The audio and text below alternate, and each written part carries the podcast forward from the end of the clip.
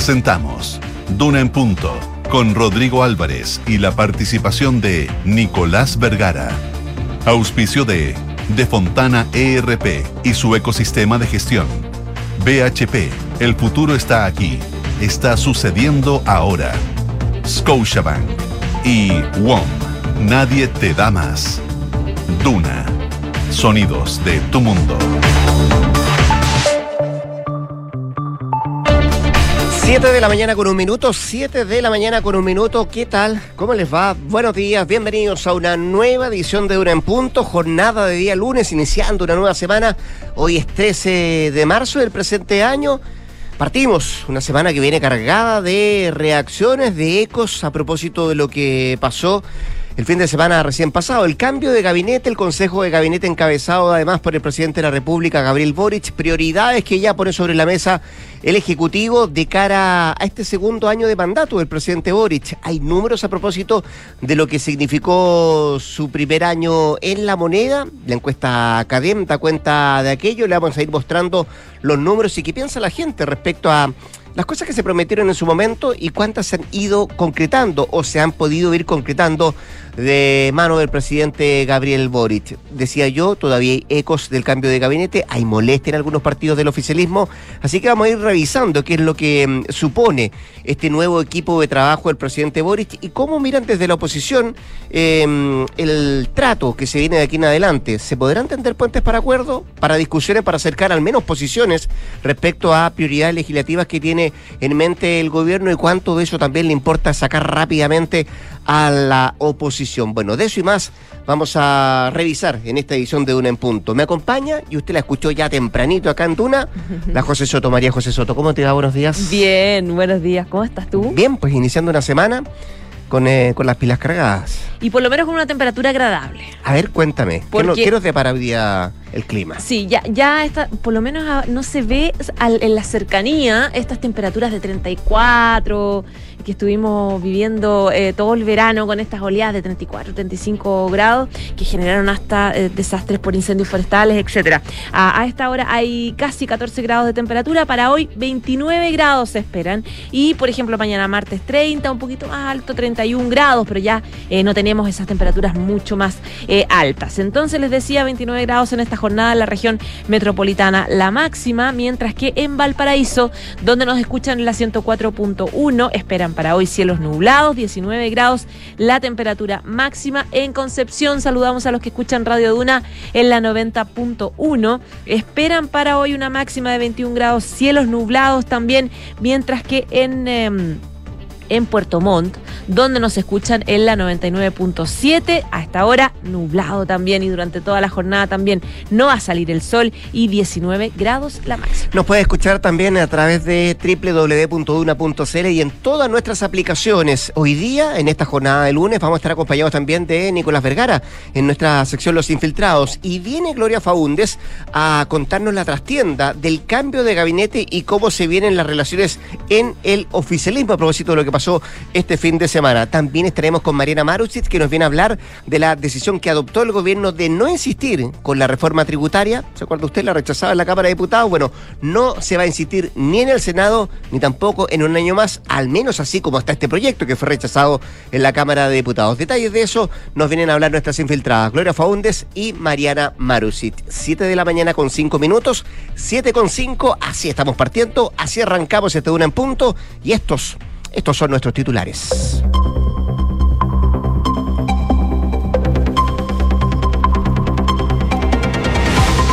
El gobierno no insistirá en la reforma tributaria en el Senado y comenzará un nuevo proceso de diálogo. Nosotros no tenemos previsto insistir con exactamente el mismo proyecto, dijo el ministro de Hacienda Mario Marcel sobre el futuro de la reforma tras el rechazo a la idea de legislar por la Cámara Baja. La ministra del Interior, Carolina Toa, aseguró, no vamos a renunciar a las reformas, no hemos decidido si vamos a insistir en el Senado o esperar un año, aclaró la titular del Interior tras el rechazo. Según la encuesta CADEM, el primer año del gobierno del presidente Boric registró un 35% de aprobación y una nota promedio de 3,6. El sondeo de opinión semanal consigna que el porcentaje de aprobación obtenido por el mandatario se posiciona como el peor entre todos los gobernantes desde el retorno a la democracia. En tanto, un 49% se mostró en desacuerdo con el rechazo a la reforma por parte de la Cámara.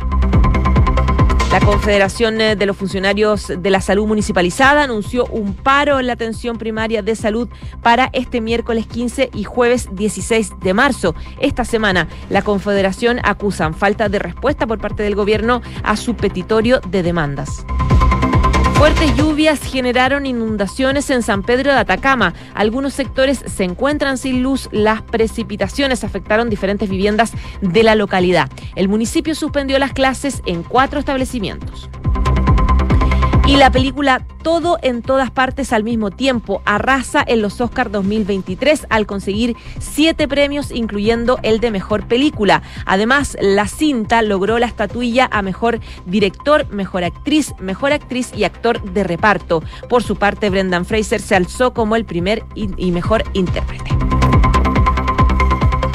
Siete de la mañana y seis minutos. Fíjate que conforme pasan las horas, eh, siguen apareciendo más voces reclamando algo de molestia, de inquietud, al menos en el oficialismo, tras el cambio de gabinete que llevó adelante el gobierno el pasado fin de semana. Eh, destacan, por ejemplo, cuando uno escucha, cuando uno se acerca a representantes de los partidos del eh, oficialismo, eh, malestar, por ejemplo, en los liberales y también en el Partido Radical, eh, que durante este fin de semana hicieron pública, al menos estos dos, su molestia tras la reorganización ministerial, especialmente de los liberales, cuya salida de su militante Juan Carlos García, que estaba como ministro de Obras Públicas, generó un cambio de tono hacia el gobierno junto con un revesón también interno. Y es que la marginación de mm, García del Ministerio de Obras Públicas dejó al Partido Liberal sin, sin ninguno de sus militantes a cargo de una Secretaría de Estado, esto de cara al segundo año de mandato del presidente Gabriel Boric, lo que llevó a la directiva a además pedirle la renuncia a su timonel Patricio Bonales, muy cercano también al presidente Gabriel Boric, asumiendo Juan Carlos Ursúa como líder interino de los liberales. De hecho, eh, tras asumir esta nueva posición como presidente interino, Ursúa fue claro al momento de dar a conocer las nuevas directrices del partido de ahora en adelante. Básicamente tiene que ver con la relación que va a tener con el eh, gobierno dado la salida de García del Ministerio de Obras Públicas. El tono tiene que cambiar porque de algún modo se expresó la molestia y la humillación eh, nuestra desde el punto de vista de lo que pasó con este cambio de gabinete. Nuestro premio, la lealtad, fue quedar fuera. Eh, dijo Ursúa en una frase que es bien categórica eh, respecto a lo que significó y lo que sienten al interior de esa colectividad, aunque reconoció que el ADN del partido no cambia y la forma de hacer política tampoco cambia de cómo lo han hecho hasta ahora el Partido Liberal. Por su parte, eh, no sé si tuvo oportunidad de leer una entrevista este fin de semana al propio Juan Carlos García, que mm, conversando con la tercera, manifiesta también que su salida no se lo toma a nivel personal, ni tampoco sacaría, él dice, epítetos de dolor o de traición, aunque sí asegura que se verá restablecer la confianza con el partido de un modo que no descanse solo en las relaciones personales del presidente con el presidente de la Cámara, Vladimir Mirosevic, y tampoco con el expresidente del partido, Patricio Morales.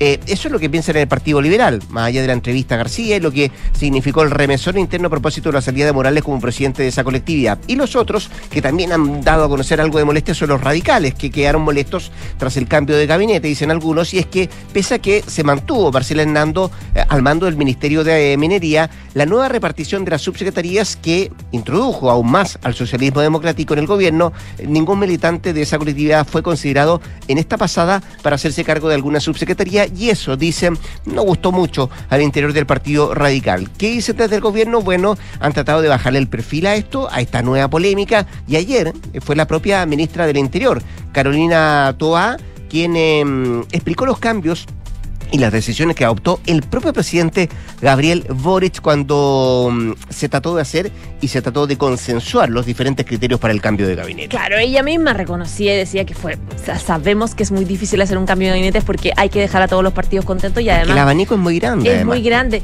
Y ya, no, antes no extrañaba, pero ya no es raro ver que los cambios de gabinete se diseñan hasta el último minuto, cuando están en el salón Mombara, digamos, todos esperando. No es lo que pasó la otra vez con estas sillas que se sacaban, se ponían eh, no, ya no es, ya no nos sorprende, la verdad, porque efectivamente hay, eh, es un rediseño tan complejo donde eh, se toman en cuenta tantos factores que normalmente se cada uno, se sube otro, etcétera. Y en esa línea, la ministra del Interior dijo en conversación con TVN que fue muy difícil de ajustar todas las expectativas, todos los intereses que existen de los partidos. Decía lo importante es tener un norte, que es que uno está tratando de asegurar la mejor calidad. Toa explicó que lo que estaba buscándose era fortalecer la gestión y el objetivo a nivel de ministro era ensanchar el gobierno eh, y hacer mucho más presente la gestión eh, en los sectores y la dimensión de realización en regiones también, más que en el Parlamento. Recalcó que este cambio de gabinete tiene una lógica, eh, tiene una solidez, porque los perfiles que entraron son personas sólidas, con solidez indiscutible, tienen un reconocimiento en su área y cercanía con el proyecto que representa el presidente. Respecto a lo que tú mencionabas, la, el enojo que hay en el Partido Liberal eh, y, este reclamo que hicieron por la salida del ministro Juan Carlos García, eh, donde decían sentirse humillados, Toa aclaró eh, que nunca fue su intención castigar o menospreciar al Partido Liberal y que el Partido Liberal probablemente es el partido más querido de nuestra alianza de gobierno. Me dio risa esa frase, no me quiera tanto, porque claro, lo dejaron fuera. ella explica que no era un castigo. tú dices, menos mal que el más querido. Menos mal que el más querido que lo dejó afuera. Eh, claro, pero ella explicaba en el fondo que cuando tienes 11 partidos es muy difícil y, son 11 partidos no iguales, tienen mm. distintos tamaños y distintas influencias. Entonces ella explicaba, hacer cerrar este círculo es muy difícil, sobre todo cuando quieres privilegiar que estén ahí las mejores personas. No calza simplemente a veces y a veces tienes que sacrificar por algún lado. La ministra añadió que esta vez dolorosamente en el gabinete no se logró encontrar la fórmula para que eh, entrara un ministro liberal y que si hay un partido que todos consideran como mejor compañero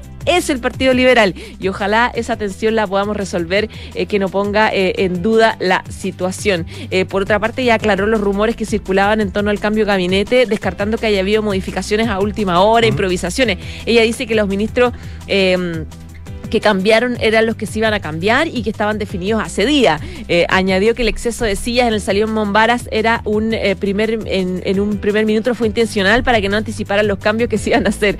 También descartó, que chistosa la respuesta, como eh, para, para, en el fondo, despistar a la prensa, mm. en el fondo.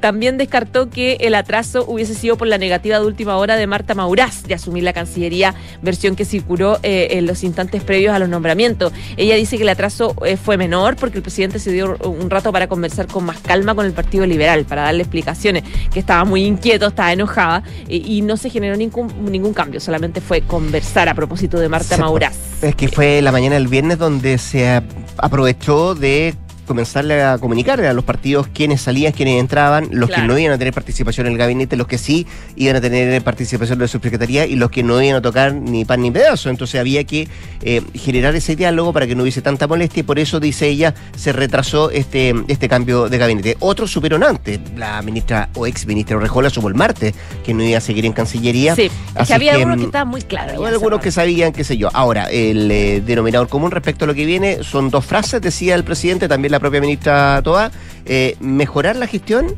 eh, y mejorar la gestión en terreno. Más terreno le pidió a sus eh, ministros el presidente Gabriel Boyd. Siete de la mañana con 14 minutos. Estás escuchando Duna en punto. Bueno, y una de las cosas que se despeja además con este cambio de gabinete es saber qué es lo que va a pasar con, con, un fuerte remesón también que tuvo el gobierno la semana pasada y que fue básicamente el rechazo en la Cámara de Diputados de su reforma tributaria. Bueno, el futuro de este proyecto, de esta reforma, no estará ni en el Senado, o no va a entrar por el Senado, ni en un año más, al menos así como estaba ese proyecto de ley. Eso fue lo que dijeron ayer los ministros de Hacienda y también del Interior, Mario Marceli y Carolina Tobar respectivamente, que ayer en entrevistas por separado comentaron detalles del futuro que tendrá este proyecto de ley.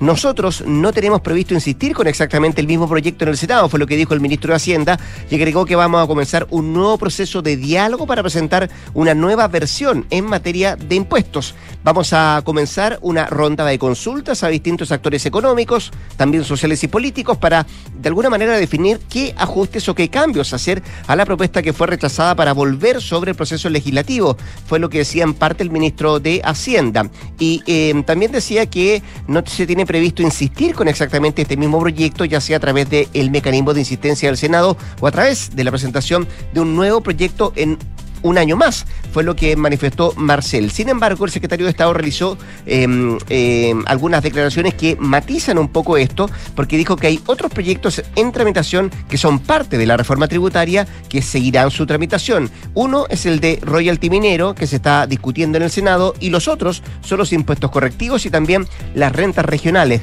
detalló el eh, ministro de Hacienda. En tanto, los tiempos para que el proceso de diálogo termine en un resultado legislativo, él dijo, bueno, que antes de mayo va a ser bien difícil que se pueda conseguir acuerdo en materia tributaria, ya que se van a realizar elecciones de los miembros del Consejo Constitucional para el nuevo proceso de escribir una nueva constitución y siempre decía el ministro Marcel, en momentos que tenemos una elección se hace más difícil eh, acercar posiciones cuando se está hablando sobre todo de una reforma tributaria. Camino parecido también dijo Carolina Toa, que enseñó que hay un aprendizaje que hace respecto a lo ocurrido con la tributaria en la Cámara de Diputados y el aprendizaje, decía ella, es que ahora hay que buscar acuerdos, hay que cruzar los límites, las fronteras, ir a entenderse con su adversario, con que él piensa distinto, decía la ministra, sigue siendo eso una necesidad, sobre todo después de lo visto con la tributaria en la Cámara de Diputados. Así que se viene un, em, un proceso de diálogo, un proceso de acercar posiciones, pero también un proceso de ajuste de esta reforma tributaria que, como decía el propio ministro Marcel, así como está, ni entra por el Senado, ni tampoco se va a esperar un año más en este, en este sentido. Parte de las prioridades que tiene en materia legislativa el Ejecutivo después de este cambio de gabinete. ¿Números?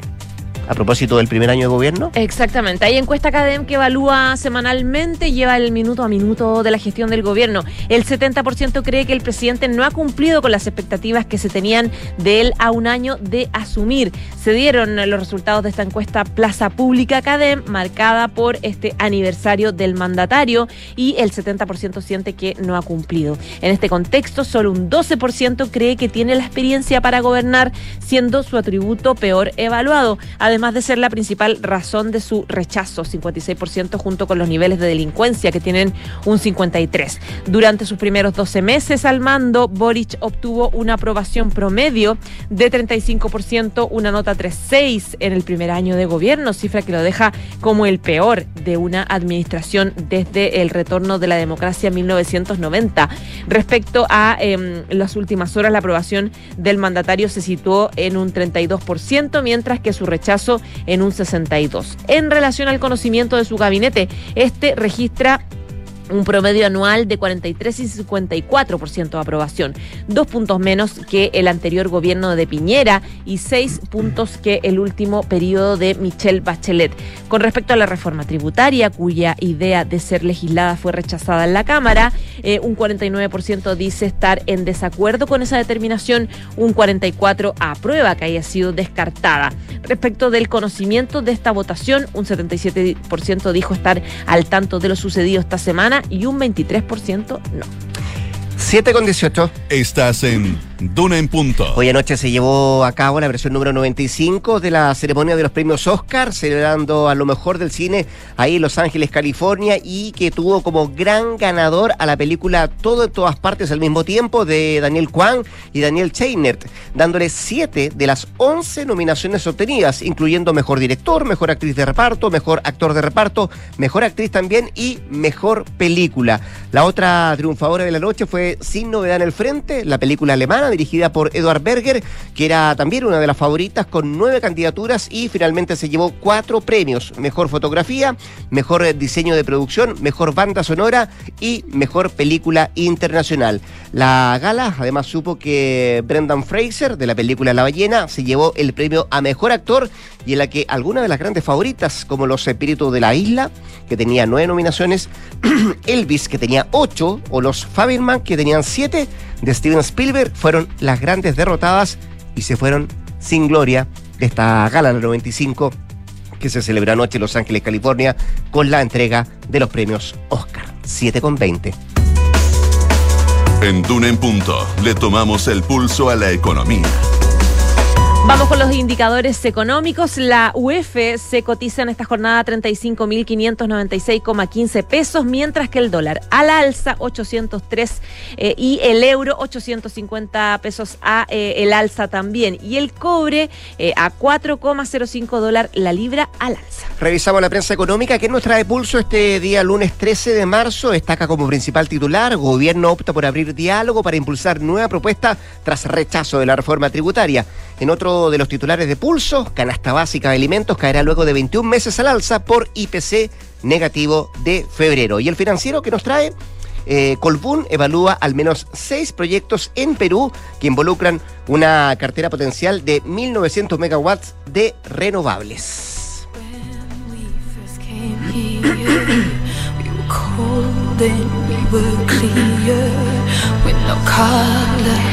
Y una de las formas más memorables de versionar una canción es aportándole una nueva vida al material original. Florence and the Machines han eh, logrado precisamente eso con su inesperada interpretación del clásico sencillo del 95 de No Doubt, Just a Girl. La versión fue grabada para la última temporada de la serie Yellow Jackets de Showtime, que ha sido nominada al Emmy. El avance del programa eh, presentó el debut de la canción, la cual está disponible en su totalidad. Al despojarse de las guitarras eléctricas tintineantes de la versión original y reemplazarlas por un eh, arreglo siniestro y progresivo que se construye alrededor de la poderosa voz de Florence Welch, esta versión se transforma, dice, en algo sublime. El detalle está, por supuesto, en duna.cl. Ya, pues con la música de los británicos nos vamos a ir a una pausa comercial. La José Soto vuelve a las 8 de la mañana para actualizarnos informaciones acá en Duna. Antes de la pausa, construir un mejor futuro está sucediendo ahora y son los recursos esenciales como el cobre que produce BHP en Chile los que ayudan a hacer lo posible. El futuro está aquí. Descúbrelo en bhp.com slash Mundo Mejor, 7 con 22. Nos vamos a la pausa comercial todavía. Todavía nos queda mucho más que revisar acá en Duran Punto. Quédese, quédese acá a la 89.7. Vamos y volvemos.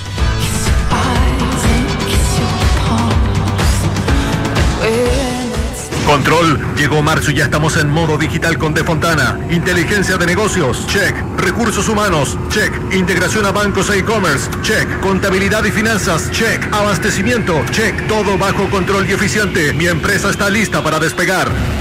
Prepárate para un año desafiante y despega la eficiencia con Sapiens de Defontana, el ERP para medianas y grandes empresas que te conecta con todo. Asegura tu cambio a Defontana RP con nuestro nuevo migrador automático ahora en defontana.com.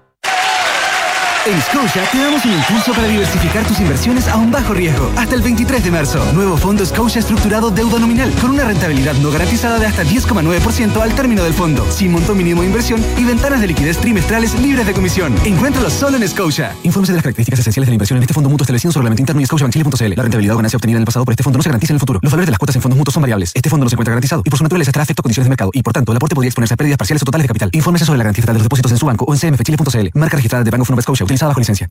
En Parque del Recuerdo te invitamos a recordar a esa persona especial que ya no está con nosotros. ¿Recuerdas su rostro, su voz, su sonrisa? Esos abrazos que siempre estaban cuando los necesitabas. Sus anécdotas. ¿Te has dado cuenta que siempre que lo recuerdas, miras al cielo? Ven este 26 de marzo desde las 10 de la mañana a ser parte de un momento inolvidable en un nuevo día del recuerdo, donde juntos enviaremos un mensaje al cielo. Aló, amor. Oye, por aquí ya pasé a buscar a los niños y vamos camino al fútbol. ¿Tú qué tal? Ya, bacán. Yo estoy llegando a la casa que seguro deben estar por llegar de Berisur. Buenísimo. Según lo que conversé con ellos, debería quedar todo instalado y funcionando hoy mismo. Si me dijo tu papá que fue muy rápido todo. Ya, amor. Nos vemos en un rato. Protege lo que más quieres. Calcula online en berisur.cl o llama al 600-385-0003. Activa Berisur. Activa tu tranquilidad. A mi edad cualquier examen siempre da un poco de nervios. No sabes cómo serán las noticias, si tendrás un diagnóstico certero o tendrás que repetirlo unas cuantas veces más. Por eso, donde te realizas tus exámenes, no da lo mismo. Somos la unidad de toma de muestras UC, el laboratorio más completo de Chile, con más de 900 tipos de exámenes y más de 40 unidades de tomas de muestra a lo largo del país. Agenda tu examen en ucecristus.cl o llamando al 22 676 7000. Somos UCECristus, somos la católica. Esto es Duna en Punto con Rodrigo Álvarez. 7 de la mañana con 25 minutos, 7 con 25, seguimos acá al 89.7 haciendo una en punto. Eh, se supone que en un ratito más a las 8 de la mañana de nuestro país, los jueces de Países Bajos para tomar la decisión si deportan o no a la ex alcaldesa de Antofagasta, Karen Rojo, luego de recibir las exposiciones de las partes, tanto acusadora como también defensora. Se supone que eso está eh, programado para las 8 de la mañana en el marco del litigio que resolvería la situación de una posible extradición tras zafarse de unas eh, condena de cinco años y un día por el delito de fraude al fisco. Eh, si uno contextualiza un poco, usted recordará que el 8 de diciembre del año pasado la Corte de Rotterdam pidió un informe a la Cancillería para saber si el delito por el cual fue condenada la exalcaldesa estaba considerado entre los que la Convención de las Naciones contra la Corrupción declara como extraditable. Y ahí comenzó todo un proceso que debiera entonces em, tener una noticia en un rato más, a las 8 de la mañana, cuando los jueces resuelvan si van a tomar la decisión de deportar o no a la ex alcaldesa de Antofagasta, Karen Rojo, a nuestro país. 7 de la mañana con 26 minutos. Escuchas, Duna en punto. Y a esta hora de la mañana conversamos con el jefe de bancada de la UDI, el diputado Jorge Alessandra, quien tenemos en la línea telefónica. ¿Qué tal, diputado? ¿Cómo le va? Muy buenos días. Muy buenos días, gracias a ustedes por el contacto. Eh, bueno, eh, déjeme partir con, con, los ecos que todavía quedan del, del cambio de gabinete del, del, viernes recién pasado, diputado, eh, del ajuste ministerial, como llaman algunos, que de alguna u otra manera significa un nuevo, un nuevo camino trazado por el presidente de la República, Gabriel Boric. Algo que no le haya gustado o por el contrario que aplaudir, todavía hay un eco en su cabeza respecto a lo que significaron estos cambios, diputado. Mire, quizás me gustó hacia dónde va encaminado el cambio, que uh -huh. es un poco a la exconcertación, a la experiencia, a la moderación, pero nos faltaron cambios importantes como el de educación, por ejemplo. No, no me refiero al, al impasse que hubo un par de días antes de la votación de la tributaria, no solo a eso, digamos, sino que al problema con el ausentismo en los colegios, con la violencia escolar, con los problemas que, por más que tiene buenas intenciones el ministro, se ha mostrado como incapaz de resolver esos problemas. Y como bien decía el presidente se acabaron los tiempos de echarle la culpa al empedrado, hay que empezar a hacer gestión. Mm. Y yo creo que no es la mejor persona para hacer gestión en un tema que es tan importante como la educación, porque ahí está la forma en que las personas salen de la pobreza, la forma en que se desarrollan personalmente en la vida. Me gustó el cambio de Cancillería, por supuesto. Sacar, eh, éramos el único país que tenía a cargo de los tratados internacionales a una persona que no creía en los tratados internacionales como el señor Ahumada, era, era, era como de la revista Condorito, ¿no? Pero eso ya se subsanó. Van Claveren es una persona con mucha experiencia, trabajamos con él en la defensa de la Haya, en el primer gobierno de Sebastián Piñera, por lo tanto, hay signos buenos, hay, hay luces, pero por supuesto vamos a ver en la tramitación en la Cámara si los proyectos van a moderarse o son solo las caras y la experiencia? Ya, eso es importante y antes de ir al detalle de lo que significa, por ejemplo, las prioridades legislativas que dio a conocer el gobierno, este nuevo equipo, a priori diputado, ¿usted lo ve en la senda de lograr acuerdos, de, de acercar posiciones? Algo de eso dijo ayer la ministra del Interior en una entrevista a Carolina Toá de que es la fase que viene. ¿Usted ve, eh, insisto, a priori que este que este equipo, este nuevo gabinete del presidente Gabriel Boric, va a acercar posiciones, va a cruzar esa línea del diálogo, del acuerdo, de mm, conseguir consenso? Sí, parten bien por lo menos porque son personas con más experiencia en diálogo. ¿Mm? Comparando con la reforma tributaria de Bachelet, por ejemplo, en la que me tocó participar, las indicaciones que proponía la oposición de ese entonces eran acogidas, se transformaban en parte del proyecto. Conversar también es ceder conversar no es solo contarle al otro tu versión de las cosas o tu sueño de país. Y esas personas, muchas de ellas participaron en los gobiernos de la exconcertación o nueva mayoría, entonces experiencia en negociar, en transar, en conversar tienen. Vamos a ver si la orden o la directriz del jefe es hacer eso o solamente era la retórica de la puesta en escena del cambio de mando. Yo tengo fe de que va a ser así, nosotros en la Cámara tratamos mucho con los subsecretarios, que son la segunda línea, legislamos, vemos detalles de proyectos de ley. Yo veo eh, que existen cambios ahí y, y, en tres semanas más le voy a poder decir si el cambio era solo de fachada o de verdad. Eh, ellos van a cambiar los proyectos de ley, moderarlos, entender que el sistema de reparto en pensiones no ha funcionado en ninguna parte del mundo y que han empobrecido a los jubilados, entender que subir los impuestos sin pensar en lo que están haciendo los países alrededor tuyo también trae pobreza para Chile es un, mm. poco un baño de realidad y saber si ese baño de realidad se acompaña de conversación, negociación Ahora, y saber transar. Ahora, de eso puede ser una, una muestra, un botón de lo que se resolvió ayer, por ejemplo, de la reforma tributaria. ¿Le gustó esto que dijeran no solamente la ministra Toá, también el propio ministro de Hacienda, Mario Marcel, de que no se va a insistir con este mismo proyecto, ¿ah? tal cual como está, el que fue rechazado en la Cámara de Diputados, ni en el Senado, ni en un año más? ¿Le, ¿le gustó esa decisión adoptada por el Ejecutivo? Por supuesto que sí, se dan cuenta en el fondo o reconocen por primera vez abiertamente a la prensa que no era un buen proyecto, porque si usted tiene el proyecto tributario perfecto, ese que hace crecer a los países, crear empleo, aumentar la productividad, y usted le va mal en el primer tiempo, usted lo intenta en el segundo tiempo, si es el proyecto perfecto, idílico, empujador de la producción y de la recaudación. Pero al decir ellos no va más, reconocen primero la realidad política, pero también reconocen que era un proyecto que golpeaba el ahorro, que era un proyecto que no nos ponía competitivos frente a otros países, que era un proyecto que no atajaba el dinero que se ha ido desde el estallido social para adelante, que han sido mm. miles de millones de dólares. Entonces nosotros tenemos que, se lo he dicho mucho a, a Marcel en el Congreso, preocuparnos de agrandar la torta, que la economía de Chile crezca, porque si usted cobra 20%, 30% de impuestos sobre una torta más grande, va a recaudar más. Por eso lo recuerdo cada vez que lo veo al ministro de Hacienda, que cada punto de crecimiento son 700 millones de dólares más de recaudación. Y también le recuerdo que del año pasado el gobierno fue capaz de gastarse solo el 84% del presupuesto.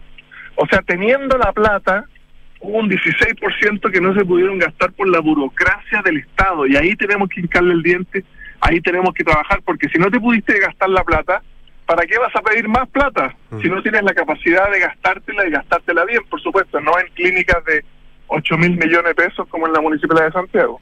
Eh, oiga, em, dentro de otras cosas que decía el fin de semana el presidente Boric era que van a priorizar, por ejemplo, el despliegue de ministros en terreno, mejorar la gestión, pero también hablaba de, cosas que son más concretas. Dice, tenemos que avanzar en materia de seguridad y tenemos que avanzar sí o sí también en materia de, de pensiones. Eh, ¿El foco va a estar puesto ahí, cree usted, en los próximos meses, principalmente lo que pueda ocurrir con la reforma previsional?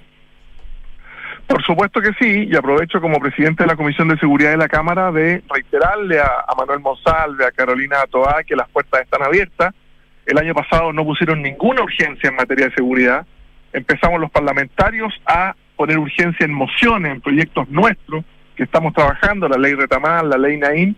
Esperamos que esta vez sí pongan urgencia y sí podamos trabajar de forma fluida, sin la necesidad de mesas prelegislativas, directo a la Cámara, directo a legislar. Ayer lamentamos la muerte de otro carabinero más en un procedimiento. Nosotros necesitamos recuperar em, el respeto a las policías y también que ellos puedan usar la fuerza legítima para defenderse. Y en la previsional, por supuesto que es uno de los dos temas más importantes. Nuestros jubilados actuales están con pensiones muy bajas y nuestros jubilados futuros van a tener también pensiones muy bajas si no hacemos un cambio, pero ese cambio puede ir para el lado del reparto, cosa que no ha servido en ninguna parte del país, del mundo, perdón, o puede ir a más ahorro individual que te permite financiar también los créditos hipotecarios a baja tasa. Ahora, ¿cómo se avanza, diputado Alessandri, si se reclama que ustedes como Chile Vamos se restaron de la mesa técnica instalada para llegar a acuerdos relativos a, temas previsionales? Si nosotros vamos a preparar, siempre las oposiciones les critican que dicen no a todo, ¿cierto? ¿Mm? Nosotros quisimos dar un paso más y dijimos vamos a llegar con nuestra propia propuesta previsional y esa propuesta pretendemos tener la lista el jueves. Entonces le pedimos a la ministra Jara que a la reunión de hoy vamos a faltar por una cosa práctica para llegar el jueves con nuestra propuesta y ahí poder comparar las dos y ver qué sacamos de cada una. O sea, queremos ser una oposición propositiva, constructiva y no solo decir que no a la propuesta previsional del gobierno. Tanto en reforma tributaria como previsional, decía el ministro Marcel, eh, hay que ceder de uno y otro lado. Eh, en la previsional y en esa propuesta que están trabajando, diputado Alessandri, ¿dónde está cediendo Chile Vamos? Por supuesto que sí, estamos cediendo en muchas cosas que habíamos llegado a acuerdo en, el Parlamento recién pasado. Si quizás el error del gobierno en la previsional ¿Mm? fue hacer borror y cuenta nueva. Recuerde usted que habíamos aprobado en la Cámara tres puntos para cotización individual y tres puntos para ahorro o reparto, depende cómo le quieran decir. Eso ya se había avanzado. Y el gobierno decide echar al agua esa propuesta que ya había pasado primer trámite legislativo, que estaba en el Senado, y partir de cero. Nosotros tenemos que buscar un sistema donde vaya más plata a la cuenta individual, pero también donde vaya más plata a alguna especie de solidaridad tenemos que tener una PGU más alta para que todos, por el solo hecho de ser chilenos y cumplir 65 años, tengan ese primer peldaño. Hoy día con la inflación va a llegar a 220 mil, pero ojalá lleguemos pronto a 250 y podamos seguirlo subiendo, que tenga alguna relación con las cuentas fiscales. Cada vez que Chile pueda subirla, que la suba. Y por supuesto este gobierno tiene una gran sorpresa, que es el litio. El litio le ha dado solamente en estos tres meses del año, enero, febrero y marzo, 500 millones de dólares al fisco. Entonces, hay algunos en la prueba de dignidad que dicen no hay que explotar más el litio hasta tener la empresa nacional del litio, o sea que sea estatal es más importante que lo que recauda. Y nosotros decimos, señores, hágalo rápido porque los tiempos del litio se van a acabar. Igual que fuimos ricos con el salitre, de repente salió el salitre sintético, ¿cierto? Y Chile perdió ese primer lugar y dejó de ser inmensamente rico gracias al salitre. Aprovechemos esta ventana del litio, licitemos todo lo que sea posible, recaudemos todo lo que sea posible, porque si no nos vamos a quedar también abajo del barco del litio. Estamos conversando con el eh, jefe de bancada de la Unión Demócrata Independiente, el diputado Jorge Alessandri. Diputado, mañana su partido puede tomar eh, control del Senado, si se cumple el acuerdo. Em, ¿Qué espera usted de la presidencia de Juan Antonio Coloma? Bueno, la, misma actitud que vimos del senador Coloma en la Comisión de Hacienda, ¿cierto? Que fue una actitud muy de trabajo conjunto, propositivo, muy de poner las tablas según las urgencias de la ciudadanía. Para mí, como presidente de la Comisión de Seguridad, es muy importante que el senador Coloma esté presidiendo el Senado, porque las leyes como ley Retamar, ley Naín, que aprobemos en la Cámara, puedan ser aprobadas rápido en el Senado y no queden durmiendo ahí por largos años. Tenemos claras las prioridades. Costo de la vida, seguridad y pensiones. Y en eso debemos concentrarnos este año con toda la energía y toda la fuerza. ¿Tiene que avanzar rápidamente la reforma previsional? Se lo pregunto por este fantasma eh, de nuevos retiros previsionales. Sí, yo creo que no alcanza a avanzar tan rápido como para parar el sexto retiro. El sexto retiro hay que pararlo con ayudas sociales, con sensatez. Em, hemos visto que ahí Marcela ha mantenido siempre una misma línea, como presidente del Central, como ministro de Hacienda. Marcel nos decía, los retiros van a hacer daño los retiros van a traer inflación y los retiros van a hacer subir los créditos hipotecarios. O sea, ese sueño de la casa propia va a quedar postergado y vas a tener una generación que va a ser de arrendatario, cosa que es una muy mala noticia. En cambio, mm. el presidente Boric, el ministro Jackson, la ministra Vallejo, que votaron todos los retiros a favor, hoy día deben estar con dolor de guata por la inflación que le provocaron a las personas más vulnerables, ellos han cambiado de opinión. Yo pienso que el sexto retiro no va a pasar, es un mal proyecto, pero el gobierno para eso tiene que dar ayudas sociales que ayuden a que esa votación no prospere y después avanzar en la provisional, que es un tema más de largo plazo, quizás para fin de año tener una solución mixta, algo de ahorro individual, algo de ahorro solidario, por supuesto que mucha competencia y este gran mm. colchón sobre el que separa la economía de Chile que son los ahorros de los chilenos. Si no existe ahorro a largo plazo, no existen créditos a largo plazo. Si usted elimina el ahorro individual, elimina también de pasada los créditos hipotecarios a 20 o 30 años que hacen andar la economía y hacen que en Chile las personas sean propietarias. No perdamos ese sueño de la casa propia por hacer malas políticas públicas. El diputado de la UDI, Jorge Alessandri, conversando esta mañana con eh, Radio Duna. Diputado, muchas gracias por su tiempo, ¿ah? que esté muy bien y buen inicio de semana. Muchas gracias. Igualmente. Muchas gracias a ustedes. Hasta luego. 7 con 38, casi 39 minutos. Nos vamos a ir al corte comercial en WOM. Te dan más red, más conexión y más gigas para que puedas conectarte estés donde estés y a un precio justo, porque son la red 5G más grande del país y no van a parar. WOM, nadie te da más. Conecta la gestión de tu empresa con Sapiens CRP y tu área de gestión de personas con Senda. Ambas soluciones de Defontana en su ecosistema de gestión empresarial. Integra todos los procesos de tu compañía en defontana.com. Nos vamos al corte comercial y al regreso. Nicolás Vergara y nuestras infiltradas sacando un punto. Gloria Faundes y Mariana Marusit. Vamos y volvemos. Construir un futuro mejor es responsabilidad de todos. Mientras más países adoptan medidas para reducir las emisiones de carbono, la demanda de productos y servicios esenciales para el crecimiento económico sigue en aumento. No es fácil, pero son recursos como el cobre producido por BHP en Chile los que ayudan a hacerlo posible. El futuro está aquí. Descubre cómo en bhp.com slash mundo mejor. En Scotia te damos un impulso para diversificar tus inversiones a un bajo riesgo. Hasta el 23 de marzo. Nuevo fondo Scotia estructurado deuda nominal con una rentabilidad no garantizada de hasta 10,9% al término del fondo, sin monto mínimo de inversión y ventanas de liquidez trimestrales libres de comisión. Encuéntralo solo en Scotia. Infórmese de las características esenciales de la inversión en este fondo mutuo establecido en su reglamento interno y scotiabankchile.cl. La rentabilidad o ganancia obtenida en el pasado por este fondo no se garantiza en el futuro. Los valores de las cuotas en fondos mutuos son variables. Este fondo no se encuentra garantizado y por su naturaleza estará afecto a condiciones de mercado y por tanto el aporte podría exponerse a pérdidas parciales o totales de capital. Infórmese sobre la garantía de los depósitos en su banco o en cmfchile.cl. Marca registrada de Banco Scotia bajo licencia. En el norte, en el centro y en el sur. Te damos más red, más conexión y más libertad para que te puedas conectar desde donde estés. Con la red 5G más grande del país. Y no vamos a parar. Nadie te da más. Aló, amor. Oye, por aquí ya pasé a buscar a los niños y vamos camino al fútbol. ¿Tú qué tal? Ya, bacán. Yo estoy llegando a la casa que seguro deben estar por llegar de Berisur. Buenísimo. Según lo que conversé con ellos, debería quedar todo instalado y funcionando hoy mismo. Si me dijo tu papá que fue muy rápido todo. Ya, amor. Nos vemos en un rato. Protege lo que más quieres. Calcula online en berisur.cl o llama al 600-385-0003. Activa Berisur. Activa tu tranquilidad. A mi edad cualquier examen siempre da un poco de nervios. No sabes cómo serán las noticias, si tendrás un diagnóstico certero o tendrás que repetirlo unas cuantas veces más. Por eso, donde te realizas tus exámenes, no da lo mismo. Somos la unidad de toma de muestras UC, el laboratorio más completo de Chile, con más de 900 tipos de exámenes y más de 40 unidades de tomas de muestra a lo largo del país. Agenda tu examen en ucecristus.cl o llamando al 22 676 7000. Somos UCCristus, somos la católica.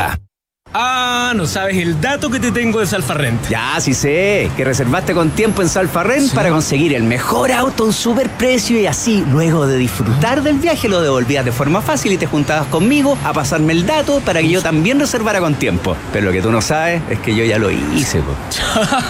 Buena. Tú también puedes anticiparte reservando tu auto en salfarrent.cl. Por esto y mucho más, somos el mejor rentacar de todo Chile. Escuchas Duna en punto. Duna 89.7.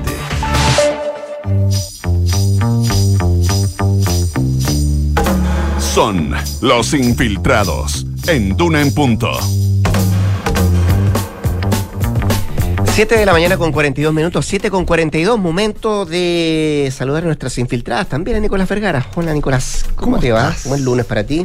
Muy bien, muy bien. Sí, sí, sí. Empezando una semana completita. No hay ni un día, no hay ni un día de suerte. Uy, yo miro el calendario de hace rato, que, o sea, se ve bien lejos la No, posibilidad hasta Semana de Santa, hasta Semana Semana Santa, ¿cierto? hasta- y es el puro viernes, que poco.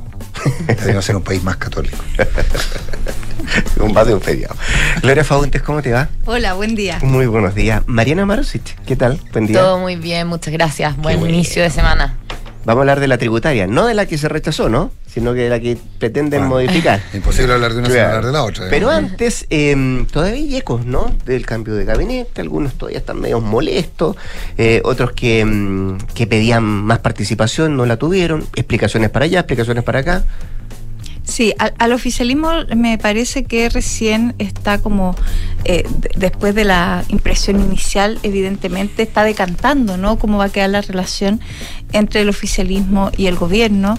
eh, cuando eh, este cambio de gabinete que se produce el viernes tenía eh, dos eh, objetivos, ¿no? Uno que era el que se señalaba públicamente, con harta énfasis, que era el, el que el tema de la gestión, ¿no? Que había que mejorar la gestión en al inicio de un segundo tie- de un tercer tiempo ya eh, el gobierno hasta el sábado hasta estrena el luego eslogan nuevo, ¿no? Eh, ¿Cómo es? Es presente por un mejor futuro. Así es. Ya, es medio raro, eh, eso como esos eslogan que hacía a veces el gobierno Ricardo Lagos, ¿no? Uno tenía que ponerle pensamiento para entender lo que se quería decir. Bueno, el asunto es que había un objetivo bien confeso, digamos que era este tema de la gestión, así se entiende, por ejemplo, el tema en deporte, porque iba a haber ahí un, hay un tema enorme con el- los panamericanos de este año, había que sacar lustre, por eso una figura de carácter nacional. En el tema de la cultura, donde el gobierno está poniendo harto énfasis en la conmemoración de los 50 años. Ciencia se entiende ya más en, en su sector, ¿no? Que ahí faltaba cierto dinamismo y la Cancillería ya era como a boca de todos que ahí había no solo un problema de gestión, sino directamente de relaciones internas. Hay otro objetivo que el que se confiesa menos, ¿no? Que son los ajustes eh, en términos políticos del gabinete, lo apriete y que ahí el gran damnificado fue finalmente el Partido Liberal y el que produce la crisis en el oficialismo. Porque pese a que se ha escrito harto el fin de semana respecto del cambio de gabinete y sus lógicas, yo creo que aún quedan eh, varias eh, cosas pendientes que resolver, que tienen que ver con, eh, por ejemplo, esta idea de el gobierno tomó en cuenta realmente las listas que hizo los partidos, que hicieron los partidos para nominar a sus nuevos ministros. Bueno, eh, si uno solo ve el ejemplo de quien iba a ser la canciller, Marta Maurás, que es cercana al PPD, evidentemente no es así, porque el PPD hizo un escándalo cuando eh, la tercera filtra el nombre de ella, señalando que ella no era de su fila y que ellos querían un nombre más propio. Ahí una, una pequeña, como se dice, torcedura de mano al diseño original del gobierno que al final terminó retrasando todo y yo creo que aún más complicado, exacerbando aún esta imagen de que este gobierno improvisa, ¿no? Eh, decisiones que son importantes. Lo que es bien, eh, lo que es bien es sorprendente, teniendo en cuenta que yo no conozco cambio de gabinete más avisado que este y que el que más tiempo se pudiera haber preparado. Es decir, equivocarse cuando uno ya está como, no sé, está gritando todo el estadio en dos semanas, eh, parece un poco inverosímil, ¿no? Pero bueno, pasó. Eh, lo otro que también, eh, y así vamos a tener que ir viendo con todos los ministros. Yo, hasta donde entiendo, ninguno de los ministros eh, que terminaron sentados en sus nuevas carteras era una propuesta derechamente de los partidos. Algunos los podrán sentir más, menos cercanos, pero no nacieron. Sí, me dicen que algunos ni siquiera estaban en, los, no, en, las, en las En las listas, claro, que se presentan. sí. Al parecer esto cambia un poco en la subsecretaría, donde si uno ve nombres eh, que fueron propuestos por los partidos. Ahí, fue, ahí hubo más oído, ¿no? Para Yo creo que ahí hubo más oído para escuchar. Me parece que este presidente cada vez eh, enfatiza más un tema que es temazo para los presidentes, ¿no? Que el hecho de que no los pautee nadie, que no los pautea ni su ni la política, ni la prensa. ni... sobre todo la prensa y sobre todo un diario. No, no, insista ahí porque ya estamos ya. Pero si, me, llaman para decirme eso, o sea, ¿qué querés que te diga? bueno, para los que escuchan, Nicolás Vergara se está riendo la tercera, pero bueno. en fin. no me estoy riendo, me estoy refiriendo a la tercera. Refiriendo a la tercera, ya, está bien. Cada uno en su rol. Yo siempre digo eh, al gobierno cuando pasan estas cosas. Eh, a ver, la crisis más grande se da en un partido pequeñito, que es el Partido Liberal, que es el que se siente más damnificado. Uno podría decir que es un partido eh, efectivamente muy pequeño, que al final se ajusta, enfrenta al más débil. El mejor, el mejor compañero, según la ministra Toda. Bueno, pero es que ese es un punto. El, Partido Liberal tampoco es cualquier partido, un partido que se fue del Frente Amplio, es decir, era viejo compañero de ruta, donde efectivamente sus principales dirigentes tienen una relación eh, muy cercana con el presidente. De hecho, eso hace que se haya protagonizado también, yo creo que otro de los bochornos de la mañana del cambio de gabinete, que es una discusión casi a grito entre el presidente y el partido cuando se enteran de que ellos salen de la primera línea del gabinete, ¿no? Eh, es un partido además que pesa su esencia, por ejemplo, siguió Fíjense las cosas de la vida. El Partido Liberal sale del Frente Amplio cuando el Frente Amplio iba a hacer una alianza con los comunistas, porque ellos no querían estar con los comunistas. Y resulta que ahora siguen al gobierno en la discusión de las dos listas, donde el gobierno insistía en que todos fueran juntos, es decir, con los comunistas. Bueno, raya para la suma, cae el presidente del partido, el gobierno se lamenta, pero yo creo que ahí hay un tema. Eh, ¿Te puedo hacer un Sí, siempre. Porque una de las cosas que a mí me decían que había ocurrido, no sé si tú tienes la misma información, es que en algún minuto, ante la molestia del, del, Partido Liberal, ha dicho, oye, a ver, perdón un poco. Acuérdense todo lo que hicimos porque Mirosevich fuera presidente de la Cámara. Están sobrepagados con eso. Ya, pero yo creo que ahí es un poco. Bueno, mira, estoy improvisando la respuesta a propósito de la información que uno tiene, pero yo encuentro que es muy mal argumento porque resulta que Mirosevic salvó la plata, porque resulta que eh, si, si, si se insistía en Carol Cariola, el oficialismo se quedaba derechamente sin en la, mesa de la Cámara. La opción era que fuera por otro lado, efectivamente, pero, pero sostienen que todo el despliegue de ministros para conseguir que Plado Mirosevic fuera presidente del Partido Liberal, eh, pero, eh, liberal fuera presidente de la Cámara de Diputados, era ya un argumento más que fuerte en relación al poder a, la presencia política que tenía el Partido Liberal. Eso me, que había sido uno de los argumentos y que eso había molestado mucho a algunos que lo habían escuchado. Frente a un gobierno que tiene o que enfrenta en el Parlamento tal fragmentación política, yo creo que todos los votos valen y como ya está claro Sí. que a veces las reformas estructurales se pierden por dos votos, yo eh, no sé, mi impresión es que uno debiera tratar mejor sobre todo a sus colectividades. Esta se perdió por los votos y se podría haber perdido por uno. Bueno, y el caso del Partido Liberal, eh, perdón, Radical, que también acusa, eh, que también acusa maltrato, ¿no? A partir de- del tema del gabinete, pese a que su ministra Marcela Hernando.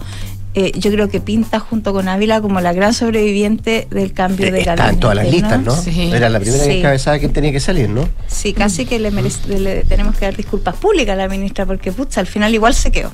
En fin, eh, hay que ver en el socialismo democrático, creo yo, eh, porque yo creo que no se cumple lo que ellos pidieron. ¿Se acuerdan que antes de ellos planteaban que ellos no querían más o menos asientos en el gabinete, cuestión que uno lo puede discutir, pero da lo mismo, sino que querían tener presencia en las decisiones?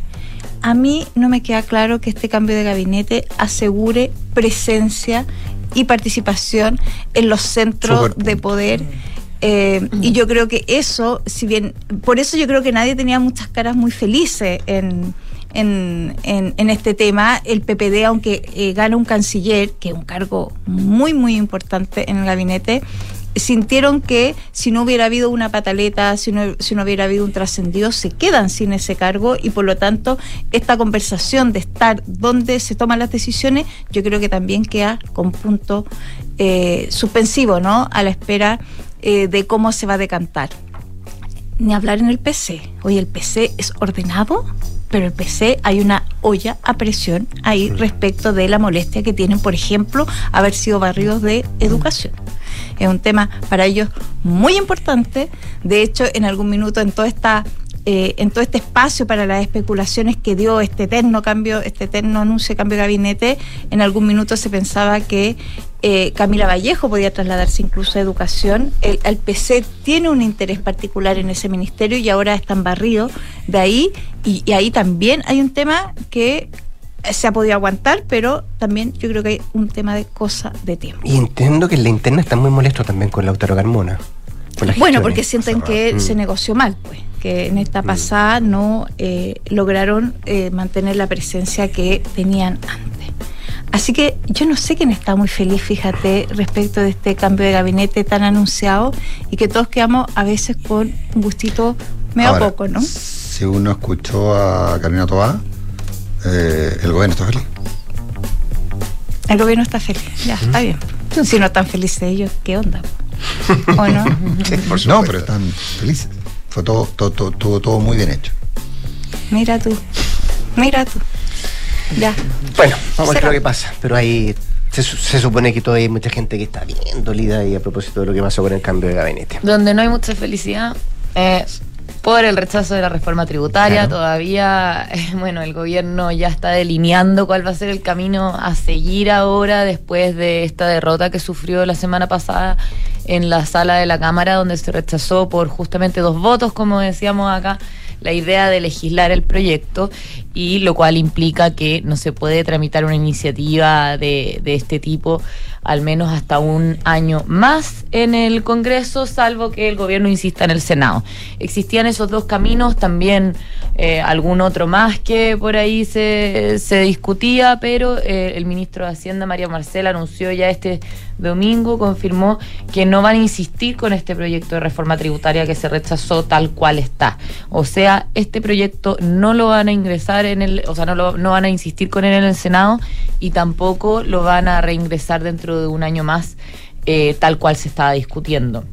Lo que van a hacer en cambio es hacer una ronda de consultas a distintos actores económicos, sociales y políticos para definir qué cambios o ajustes o qué otra iniciativa ellos pueden ahora presentar e impulsar para, eh, para justamente cumplir con el mismo objetivo que tenía anteriormente la reforma tributaria, que es eh, ser destinada para gasto social y cosas que el gobierno tiene en mente eh, dentro de su programa de gobierno. Eh, entonces, básicamente acá se despejan las dudas sobre qué, cuál era el camino que iba a seguir el gobierno respecto de, de la búsqueda de financiamiento que necesita para poder financiar su programa. De todas maneras, el ministro de Hacienda también recordó que hay otro proyecto que se está discutiendo en el Senado, que es el del royalty, que eso va a seguir su camino y que además van a presentar o a fines de este mes o a inicios del próximo las otras dos iniciativas que tenían pendientes, que son el de los impuestos correctivos y las rentas eh, regionales. Eh, así que de todas maneras van a seguir en paralelo con estos dos proyectos mientras logran llegar a algún acuerdo eh, en materia tributaria que logre recaudar, digamos, eh, más puntos del PIB para conseguir eh, financiar todo el programa. Ahora, obviamente, esto va a necesitar un esfuerzo, digamos, para poder lograr acuerdos. Eh, hay, hay parlamentarios que obviamente no se sintieron cómodos con las declaraciones también de la semana pasada de, de- Hay que de- cambiar todo el tono. eh, del ministro que cambió bastante el tono. Sí que perdió hasta la barba el Sí, pues, ministro. afectó en- incluso. sí perdió la compostura y la barba en el... dijo que no le había traído buena suerte la barba. en el así que-. No, digo, Sí. echarle la culpa a la barba es una buena fórmula. Porque, porque hay que, porque, porque hay que recordar mala suerte, que al menos en en la entrevista de ayer, hay un cambio de tono muy importante Sí. respecto de lo anterior, digamos. Acuérdense que, que salió a emplazar una fórmula que no le ha resultado, el gobierno Piñera lo intentó varias veces y nunca le resultó. Como sacar al pizarrón, dices que tú, a la echarle la culpa a la oposición. El gobierno Piñera, el gobierno del presidente Piñera se intentó varias veces eh, con algunos rechazos de materias provisionales, etcétera, y la opinión pública parece que no escucha. Eh, y esa fue la primera estrategia. No va a haber IF, no va a haber PGU, no va a haber mejora de esto, no va a haber eh, mejora en la salud, etcétera, porque y la verdad que parece que se oyó cri-cri. Entonces, o, o- o- o- era una reacción destemplada producto de la barba, o finalmente eh, hubo una vuelta hacia la moderación. Sí, ah, eh, bueno, eh, justamente igual le, le- le consultaban ayer en T13 al ministro eh, de Hacienda sobre si iba a pedir disculpas o no después de, de- de- de las cosas que dijo la semana pasada, que pasaron a quizás alguien, más de alguien se sintió herido, digamos, en el Congreso. Eh, pero bueno, el, el ministro la verdad es que, como tú bien decías, eh, templó ya el, el tono y también recordó y reiteró en varias ocasiones que eh, en realidad ellos lo, en lo que sí van a insistir, o sea, esto lo ha venido diciendo ya desde que se rechazó la tributaria, que la única línea roja para ellos es la responsabilidad fiscal y que lo que van a hacer siempre es cumplir las metas de política fiscal que se han fijado, o sea, dando señales de que no porque se haya rechazado la reforma tributaria se van a poner a, gastar recursos que no tienen, digamos. O sea, que siempre van a, va- van a, van a re- primero re- recaudar los recursos y después gastarlos, digamos. Eh, así- Oye, Mariana, ¿y tiene tiempo este diálogo? Porque yo creo que esto es una cosa que, ¿qué? Estaremos hablando de que esto se retrasó seis meses, tres meses. Dijo no antes de mayo. Sí, o sea, el ministro no dio tiempo exacto, dijo que claro, de aquí a mayo están las elecciones, elección, para dijo la- difícil. la constituyente, entonces eh, está difícil de Es aquí a decir, mayo. no antes de mayo. No antes de mayo. Ya. Claro, que de aquí a mayo están las elecciones, entonces van a estar lo- los que quiere focos, saltarse, que quiere saltarse el riesgo electoral, digamos. esas tensiones que se dan típicas de la, dentro de cuando hay elecciones. Entonces, claro, no antes de mayo, pero no, no estableció un plazo fijo para para cuándo se, se va a llegar a estos acuerdos y después de eso recién se va a ver de qué manera se presenta. Ya voy a ser de villana invitada, porque el gobierno, la verdad es que ya hizo un diálogo con todos los actores, ¿no? Es decir, una de las cosas que resentía a propósito del rechazo a la idea de legislar es que se había abierto un amplio diálogo con distintos sectores para armar la reforma que fue rechazada. Mi pregunta es, entonces ahora va a ser el diálogo, me imagino que con los mismos actores, o sumará, pero evidentemente pueden ser los mismos actores, y ahora uno podría pensar que el ministro le va a hacer caso a esos diálogos para poder cambiar su reforma original, ¿o no? O Porque podría- eso es lo que decía la oposición, que claro, nos invitan a sentar, pero esto de invitarte a sentar y no pescar nada de lo que tú dices, perdón la perdón el francés, de no tomar en cuenta lo que se plantea, no es un diálogo real, digamos. Claro, y también hay distintas formas de hacer los diálogos. O sea, en la reforma previsional hicieron un tipo de diálogo que fue en todas las regiones del país, con los trabajadores, los empleadores y representantes también del gobierno. Entonces, hay distintas formas de hacer diálogo. Quizás acá quieren hacer algo distinto y claro, que sea quizás eh, más vinculante, digamos, el diálogo con lo que finalmente se presenta, porque de repente tú puedes hacer un diálogo para recibir recomendaciones respecto a lo que ya quieres Y la- ingresar. y las guardas en tu cartera. Claro, o haces un diálogo para efectivamente ingresar lo que te proponen ahí. No sé, hay distintas formas de hacer diálogo. Papá quiere ir a una fiesta. Hijo, conversemos, pero a la fiesta no vas a ir. Ya, pero eso no es diálogo. pues. No, por eso, eso no es diálogo, por eso te digo. Entonces, Es decir, sí, ojo, hay- que sentarse de Ahora- buena fe a unar posiciones. Da la impresión de que ahora por primera vez el gobierno entiende que tiene que aunar posiciones para avanzar en su reforma. Y ya- eso necesariamente implica bajar su expectativa respecto de la reforma que pensaba originalmente. y yo creo que en eso hay que incluir pensiones. Muchas veces la lógica, por ejemplo, uno, uno, uno podía deducir de, gente como el secretario Larraín, decir, vamos a conversar todo lo posible, pero para que ustedes se den cuenta lo fantástico que es este proyecto, no para escuchar lo que ustedes quieren. Bueno, puede ser el camino, lo que decía el diputado Alessandro hace poco rato, la propuesta, por ejemplo, en pensiones, ellos van a ir con su propuesta y van a tratar de acercarla a la del gobierno. Ellos se retiraron de la mesa técnica y van a hacer su propia propuesta de pensiones. Aquí está la nuestra, esta es la de ustedes y llegamos a un consenso. Bueno, y Ahí por ahora no hay diálogo. Y eh. dado No, que el no, no, no, presidente Piñera fue tan incidente en esta, en esta discusión, según el gobierno, supongo que lo van a invitar a dialogar también. Claro, pues. si él decidió el rechazo Por ir a eso, participar. ¿o no? Claro. Oye, lo que no podemos hacer es seguir atrasándonos porque me van a Ay, re- ¿por qué me van a va? re- No, porque el- al que me retan es a mí. Ahí está el reloj, las 8. Nos vamos rápidamente. Mariana Marusich y Gloria Faunte, muchas gracias por estar acá. Muy buenos días. Gracias, Nicolás. Gracias. Se Yo, vienen, yo, eh, yo, yo pongo el pecho a la por el bala. a- no se preocupe. muy bien. Yo pongo el pecho a la bala. Yo pongo Como siempre, en realidad. Como siempre. Se viene la noticia con la José Soto, María José Soto, y después de eso hablemos en Ofa Cantuna, que es el 89.7. Buen día. ¿Cómo me encontraron a mí? El locutor ideal para esta frase de radio. Con la ayuda de Rex Más, el mejor software de remuneraciones de Chile y el más completo, porque Rex Más también te ayuda con tus procesos